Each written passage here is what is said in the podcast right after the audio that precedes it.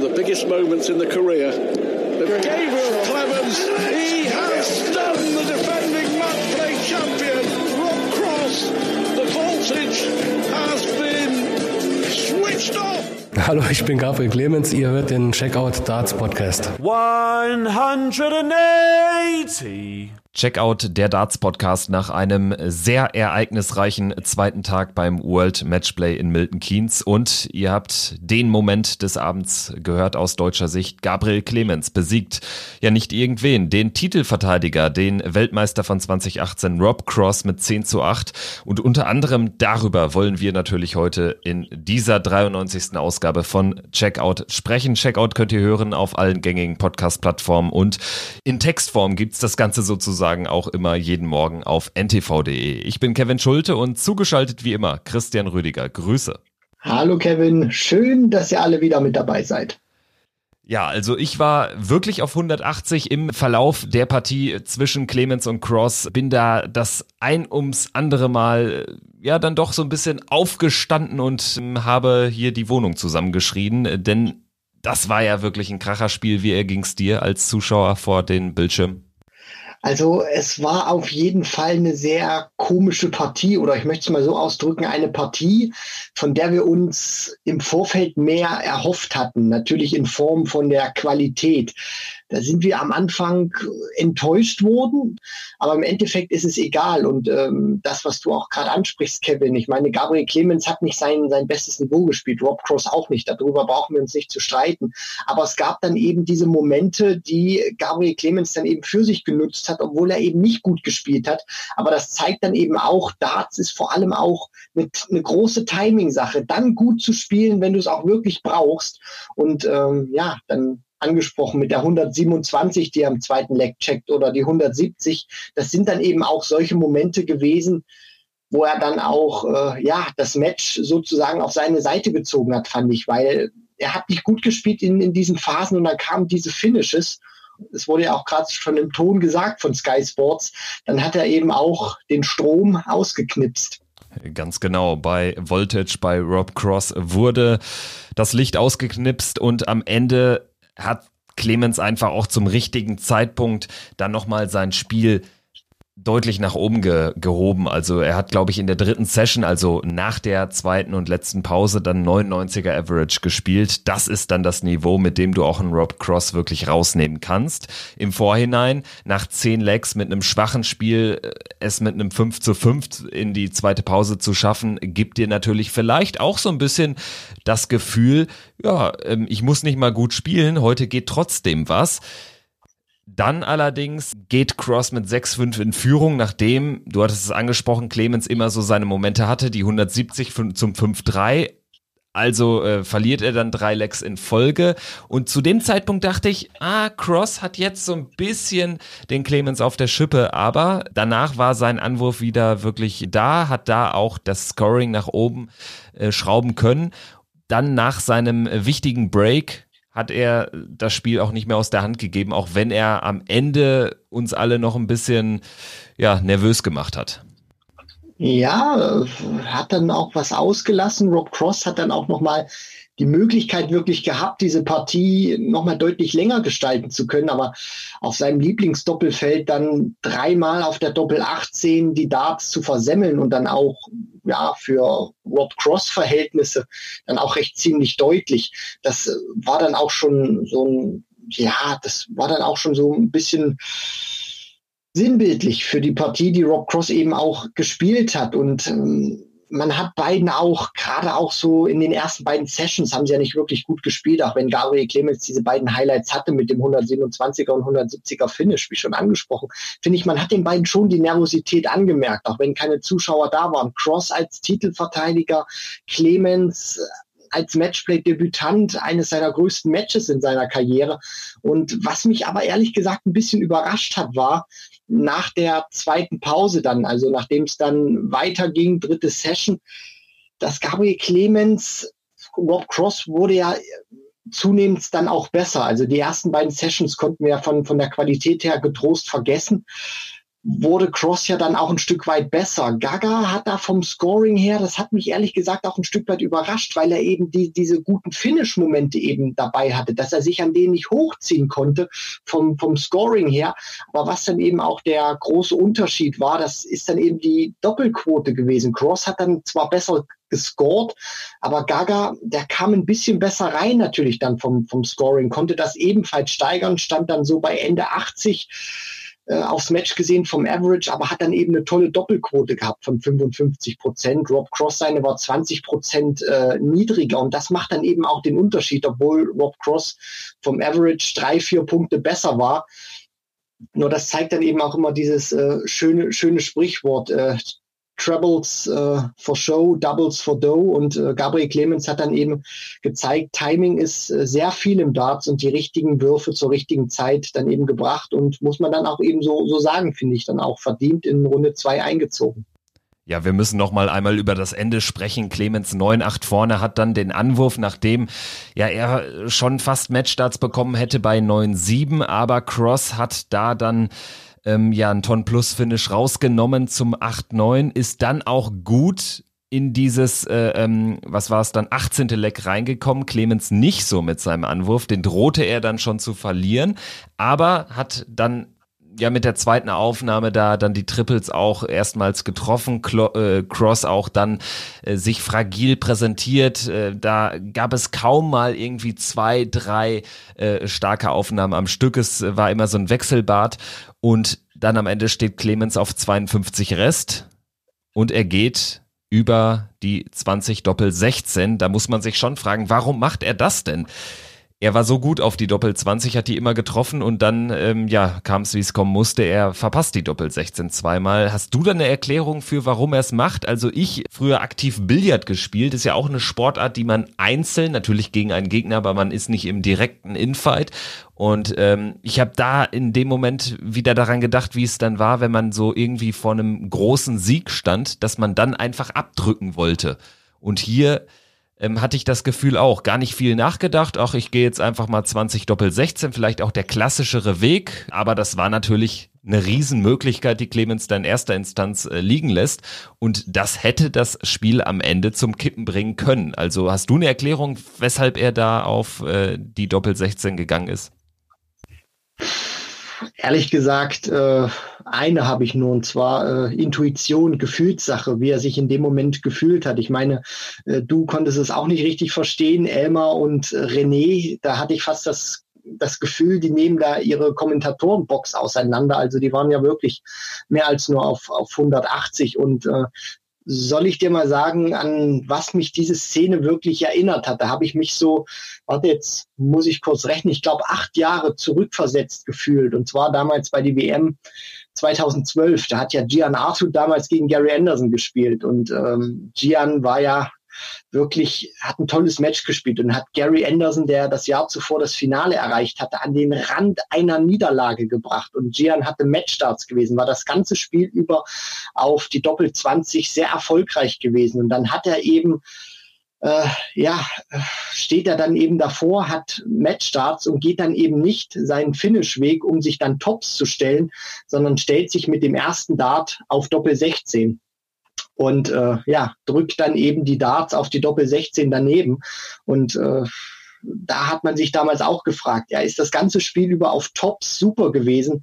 Warum spielt er dann nicht wirklich auch oder stellt sich dann auch äh, die Darts auf Doppel, auf die Doppel 20? Nein, er geht auf die Doppel 16, versemmelt die, Anderson gewinnt das Match noch. Und ich meine, bei Gabriel Clemens, da habe ich mich fast so ein bisschen auch zurückerinnert gefühlt, weil es wäre dann schon wirklich sinnbildlich gewesen. Gaga toll auf Tops gewesen und dann stellt er sich Doppel 16. Aber ich glaube, da muss man ihn dann auch ein Stück weit in, in, in Schutz nehmen oder auch einfach das ver verstehen, weil ich meine, jeder, egal ob er nun Profi oder Hobbyspieler ist, du hast dann einfach in bestimmten Momenten hast du dann die, diese, diese bestimmte Intuition oder diese, diese einfache Gefühlssache, dass du dich dann bei 52 einfach auf 20 Doppel 16 äh, stellst, weil du es eben äh, eigentlich immer so spielst, obwohl du in dem Match wie jetzt Gabriel Clemens auf der Doppel 20 viel besser gewesen ist. Deswegen ist das für mich meine einzige Erklärung gewesen, auch wenn es äh, als Außenstehender jetzt nicht ganz so nachvollziehbar gewesen ist. Aber ich denke, da muss man ihn einfach äh, in Schutz nehmen und sagen, als Dartspieler hast du dann einfach deine Wege im Kopf und auch deine, deine Einstellung, wie du dich gerade fühlst. Und er hat sich eben auf Doppel 16 äh, stark gefühlt in dem Moment, sonst wäre es nicht gegangen. Deswegen ist nochmal gut gegangen. Hätte auch anders ausgehen können, aber im Endeffekt hat es den Braten nicht mehr fett gemacht. 10 zu 8 trotzdem gewonnen. Von daher abhaken. Ja, und was bleibt, ist äh, auf jeden Fall die Erkenntnis nochmal untermauert. Averages sind manchmal schnurzpiep egal. Clemens steht im Achtelfinale nach einem ja seiner größten Siege in der dann doch noch jungen PDC-Karriere. Das hat er auch im äh, Interview mit äh, Dan Dawson nach dem Spiel gesagt. Wir hören mal ganz kurz rein. Big moment for my career, but it was not a good game. Rob plays not good, I play not good. Großer Moment, aber kein gutes Spiel von beiden. Nichtsdestotrotz, Clemens im Achtelfinale trifft dort im deutsch-polnischen Duell auf Christoph Ratajski am Dienstagabend. Da muss er sich steigern bei einem Sieg gegen Ratajski und das ist jetzt auch möglich. Also wer Cross schlägt, kann auch Ratajski schlagen, auch wenn der im Moment sicherlich der bessere Gegner ist. Ja, dann würde Clemens den Sprung in die Top 32 der Welt schaffen, wenn das nicht mal ein Anreiz ist. Ja, auf, auf jeden Fall. Dafür muss er sich natürlich äh, steigern, aber ich glaube, das äh, brauchen wir da nicht äh, breit zu diskutieren im Podcast. Das weiß Gabriel Clemens auch, dass er sich äh, steigern muss. Das, das war nicht wirklich eine gute Leistung gewesen. Äh, hat er ja auch selber gemerkt, nur er ist jetzt durchgekommen. Das war eine ganz wichtige Partie für ihn. Und ähm, er muss es einfach nach oben schrauben, die Doppelquote so lassen. Auf jeden Fall 55 Prozent, bockstarker Wert.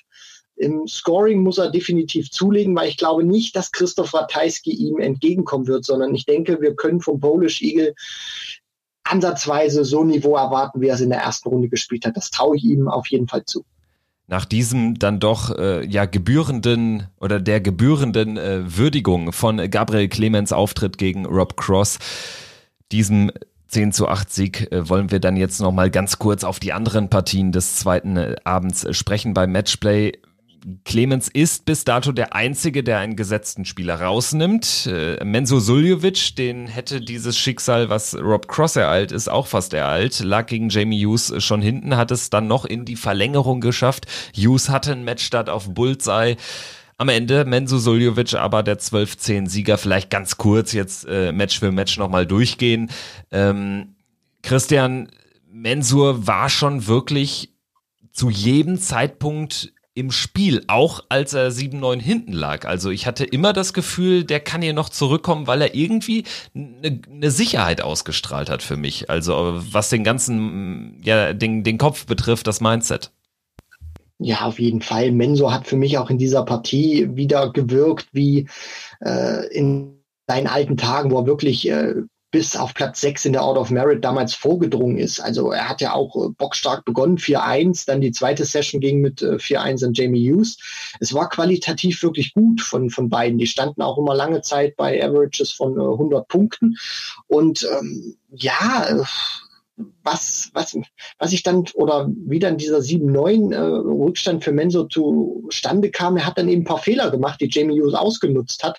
Aber er auch einfach seine, seine Wadenbeißer-Mentalität wieder raushängen lassen. Er hat einfach gebissen und hat ähm, nicht aufgegeben, so wie, so wie wir das von Menso kennen, und spielt dann eben zum 11. und 12. Leckgewinn eine 127 und eine 112 und steht meiner Meinung nach völlig verdient in Runde 2. Ja, ganz genau. Du hast die zwei High Finishes noch angesprochen. Am Ende der Partie insgesamt waren es fünf Finishes über 100, also von zwölf gewonnenen Legs. Das ist äh, schon eine ordentliche Bilanz.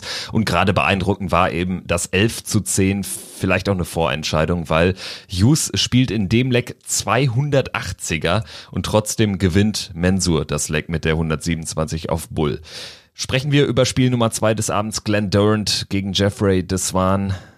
Glenn Durant kann man nicht anders sagen. Bärenstarker Auftritt, Average von fast 107 Punkten pro Aufnahme ist man von ihm gar nicht immer so gewohnt. Ist er eigentlich eher ein Spieler, der über die Konstanz kommt.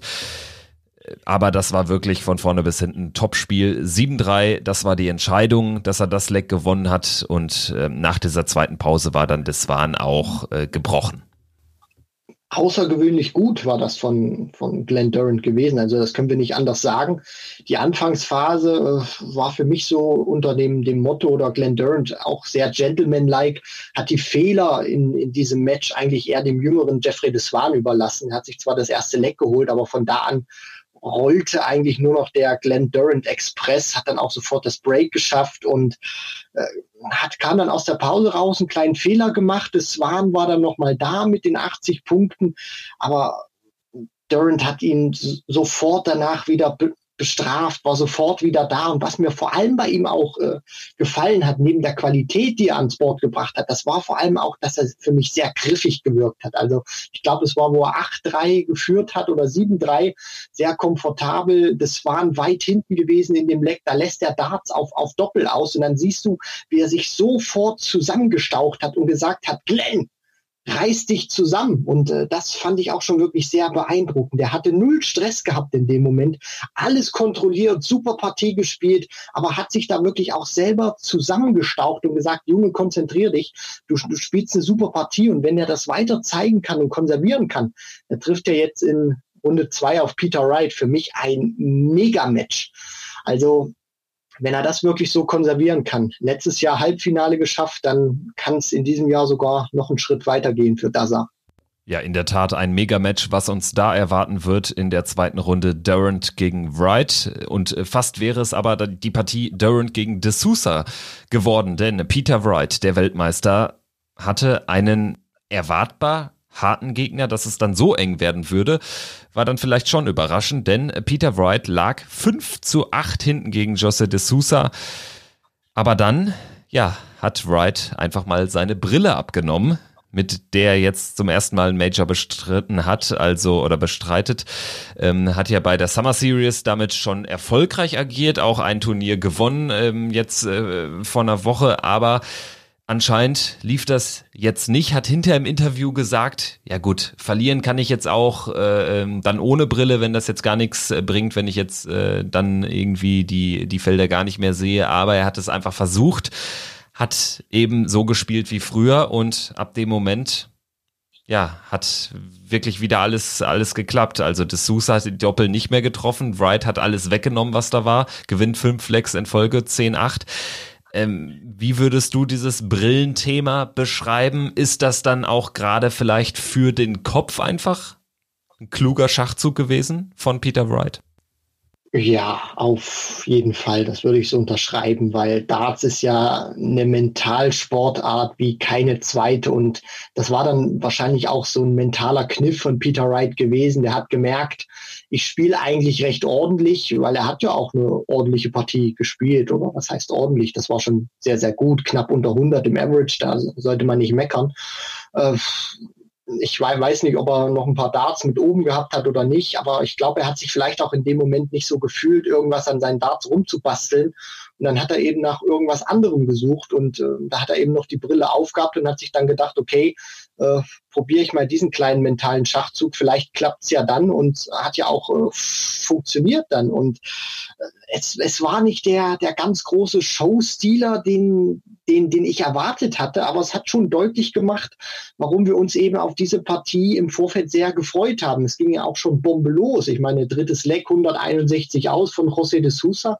Der hat die Partie für mich auch in der Anfangsphase kontrolliert oder, oder über weite Strecken kontrolliert, sehr unaufgeregt gespielt, lag 6-3, 8-5 vorne und Peter hat dann mit, mit der 144, die er de Sousa im ersten Leck verpasst hat, die Wright ja dann gecheckt hat zum 8 zu 7 oder zum 7 zu 8 besser gesagt, war dann für mich auch so der, der Wendepunkt. Da hat er ihn für mich auch ein bisschen geknackt gehabt, José de Sousa, weil man hat ihm dann schon angemerkt, das hat ihn beschäftigt. Wright kam dann auch wieder besser rein, hat dann auf die Doppel kaum noch Fehler gemacht oder so gut wie gar keine mehr. Und José de Sousa hat dann eben auch was ausgelassen hinten raus. Und das waren dann eben zu viele Fehler. Und dann bestraft dich so ein, so ein Topspieler wie Peter Wright eben eiskalt, wenn du ihm nur den Mühe einer Chance gibst gibst. Und äh, ja, es war ein Arbeitssieg hinten raus für Peter Wright, aber ein verdienter Sieg.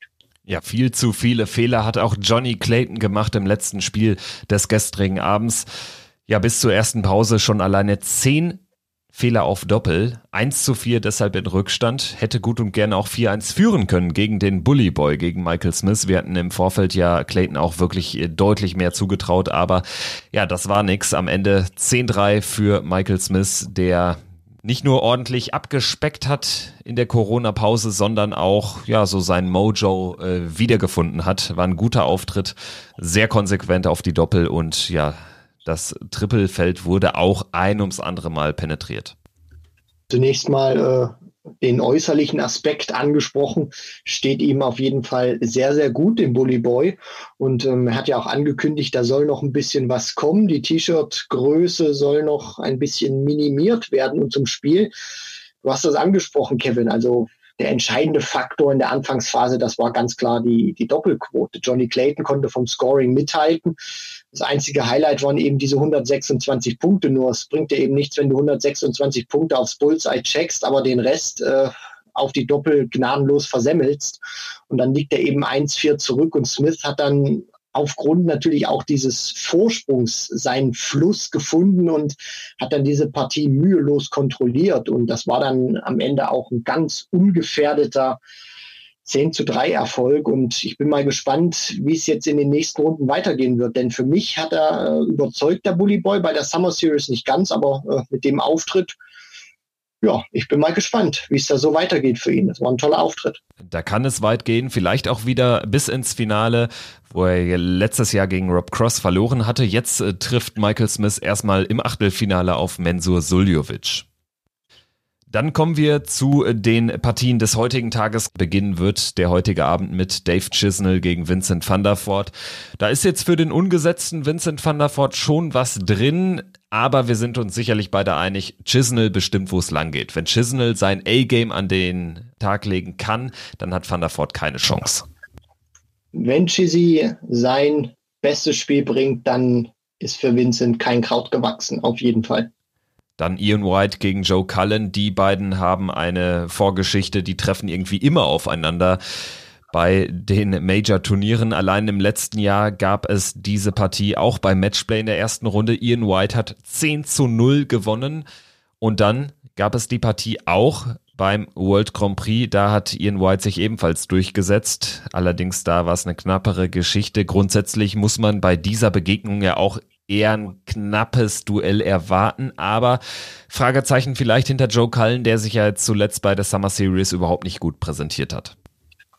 Nee, also da hat er sich wirklich brutal schlecht, äh, ja, auch äh, nicht gerade in den Vordergrund gespielt und ist jetzt auch nicht so dieser unbedingte Proto-Spieler, Players Championship, der mag es ja wirklich vor Publikum zu spielen. Und er hat ja auch im Vorfeld jetzt gesagt bei der PDC, dass er wirklich auch spürt, dass er bei diesem Matchplay ganz weit kommen kann. Er hat äh, so zitiert, unfinished business. Also er hat noch ein bisschen was zu erledigen was er angefangen hat, aber noch nicht zu Ende gebracht hat beim World Matchplan. Da spricht er das natürlich an von vor zwei Jahren, wo er eben Gervin Price und Daryl Gurney geschlagen hat und dann im Viertelfinale auch fast Gary Anderson zu Boden gebracht hätte. Er hatte zwei Matchstarts gehabt, da hat ihm wahrscheinlich noch ein bisschen die Fliege gestört, denkwürdiges Match gewesen. Also wenn er wirklich auch diesen Rockstar wieder auf die Bühne bringen kann, dann ist er für mich auch in der Partie gegen Ian White Favorit. Aber äh, die momentane Form spricht natürlich ganz klar für den gesetzten Ian Diamond White. Der gesetzte Daryl Gurney ist auch klarer Favorit gegen Ricky Evans. Ricky Evans, der sich als 16. in der Pro Tour Order of Merit so gerade noch ins Feld gemogelt hat, möchte man sagen. Ja, Daryl Gurney eigentlich immer ein Spieler, der jetzt vielleicht auch in den letzten Monaten selten in Finals eingezogen ist, aber auch häufig dann zumindest immer bei den großen Turnieren, Viertelfinale, Halbfinale bei den UK Open zum Beispiel erreicht. Dementsprechend für mich kein Kandidat, der jetzt da rausgehen müsste. Also Ricky Evans, glaube ich, in der aktuellen Form auch ein dankbarer Gegner. Das würde mich auch sehr überraschen, wenn Ricky Evans Derek Gurney bezwingen sollte. Der hat sich ja wirklich durchgemogelt am in dieses Matchplay am letzten Tag der Summer Series, erste Runde raus und dann musste er wirklich bibbern. Daryl Gurney ist mit dieser Summer Series, fand ich, auch besser geworden, gerade gegen Ende und für mich ist er einfach auch der konstantere Spieler und würde mich sehr überraschen, wenn Daryl Gurney rausgehen würde. Spiel Nummer vier am heutigen Montagabend, Gervin Price gegen Danny Noppert, sicherlich die ja, größte Partie von den Namen her, von den, von der Formstärke der beiden beteiligten Spieler her. Ja, Gazzy Price ist äh, schon mit Peter Wright natürlich die große Nummer der unteren Turnierhälfte, hat natürlich mit Danny Noppert schon einen, der ihn testen kann, wo man gespannt sein wird, ähm, wie er mit der Situation klarkommt. Keine Zuschauer sollte ihm ja eigentlich liegen. Jetzt ist natürlich aber eh die Frage, wie wirkt sich äh, dieser Zuschauerausschluss Corona-bedingt aus, weil die PDC ja mit diesem Geräuschteppich arbeitet.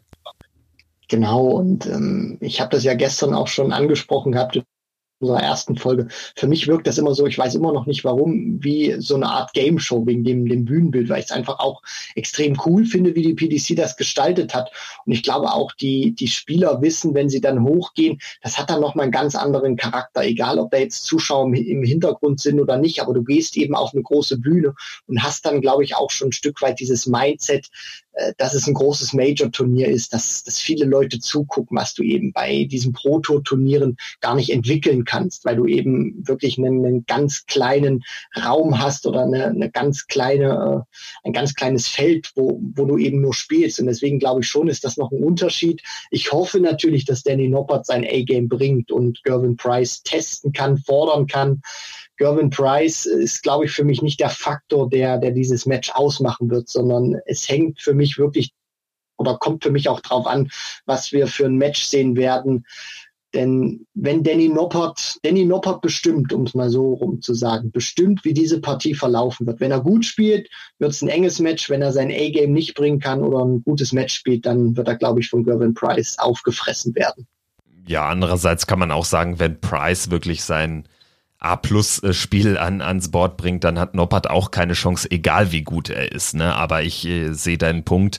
Danny Noppert hat das Potenzial auch ähm, ja, große Darts zu spielen. Was mir bei ihm so ein bisschen Sorgen bereitet ist, ja, die, die äh, Distanz. Also da habe ich ihn außer jetzt der World Series Finals im letzten Jahr immer selten so richtig gut gesehen über, über die langen Distanzen. Häufig auf der Pro Tour ist er ja schon Kandidat, der dann auch hohe Averages, gute Doppelquoten ans Board bringt. Aber jetzt bei Best of 19 ist das vielleicht eine andere Geschichte. Gerade wenn der Gegner Gervin Price heißt. Und wir haben noch ein weiteres Spiel heute Abend. Adrian Lewis gegen Steve Beaton. Adrian Lewis, die Nummer 14 der Welt mittlerweile nur noch. Steve Beaton, der ewige Steve, der immer bei jedem Major dabei ist und ja, auch durchaus eine Überraschungskandidat sein könnte für die Partie heute Abend. Ja, definitiv. Also Steve Beaton ist immer wieder einer, der die großen Jungs ärgern kann. Das hat er immer wieder gezeigt. UK Open unter anderem im vergangenen Jahr hat einfach mal Gary Anderson rausgehauen bei seinem Comeback bei der WM James Wade geschlagen unter anderem. Also das ist auch einer, der, der wird, der wird sich dann noch nicht in die Buchse machen, wenn er dann äh, kurz vor der Ziellinie steht, weil mehr Erfahrung als Steve Beaton kannst du in diesem Feld nicht haben. Der hat jetzt die zweitmeisten Teilnahmen nach Phil Taylor. Taylor hat ja 24, Steve Beaton zum 20. Mal in Folge dabei. 21. Teilnahme wird's werden und ich bin auch wirklich gespannt, welchen Adrian Lewis wir sehen werden. Ich hoffe, er zeigt endlich mal wieder, was er für ein, für ein großartiges Talent ist. Weil ich habe das immer wieder gesagt und werde das immer noch vertreten. Für mich das brutalste Talent, was wir haben. Er zeigt es einfach nicht und dann ist dieses Talent auch wertlos. Deswegen, ich hoffe, Adrian Lewis gewinnt, aber mein Gefühl sagt mir auch, dass Steve Beaton in Runde zwei einziehen kann. Ja, der hat eine Chance, definitiv. Äh, lass uns jetzt äh, wie äh, gestern erneut kurz Tipps abgeben. Chisnell gegen Van der Voort, ähm, gerne du zuerst. Ja, erst habe ich natürlich gesagt Vincent, aber jetzt gehe ich mit Chizzy und sage 10 zu 6. Ja, ich gehe einfach auf die Überraschung. Vincent gewinnt 11-9, nachdem Chizzy da zuletzt auf der Proto bei der Summer Series ein ja 7 zu 3 Vorsprung nicht ins Ziel retten konnte. Ja, das nagt dann an einem, das frisst sich in den Kopf. Von daher glaube ich, hat Van der Voort eine Chance. White gegen Cullen, Ian White gegen Joe Cullen, das ewige Duell der letzten Monate bei Major-Turnieren. Ian White gewinnt 10 zu 7. Puh, ich gehe mit, ich gehe mit Joe Cullen. 10 zu 8. Dann Gurney gegen Evans. Da sage ich 10 zu 5 für Daryl Gurney. 10-6 Gurney. Price gegen Noppert, 10-4 Price. Ich sage 10 zu 6 für den Iceman. Und last but not least, Lewis gegen Beaton. Puh, schwierige Sache. Ich sage 12 zu 10 für Stevie. 11-9 Lewis, er rettet sich in Runde 2. Soweit also unsere Tipps. Da gehen die Meinungen auseinander, sind sicherlich enge Duelle, auch wenn vielleicht die ganz, ganz großen Jungs mit Ausnahme von Price äh, fehlen. Die ganz formstarken Jungs sind vielleicht heute nicht dabei. Die sehen wir aber dann definitiv auch morgen wieder. Äh, unter anderem spielt Gabriel Clemens sein Zweitrundenmatch gegen Christoph Ratajski. Dazu dann mehr in der morgigen Folge. Natürlich aber auch der, der ausführliche Blick auf die Partien von heute was da dann so passiert ist. Wir werden es dann erfahren. Wir hoffen, ihr bleibt uns gewogen, schaltet ein, lest die Texte auf NTV und dann bis morgen. Macht's gut. Tschüss.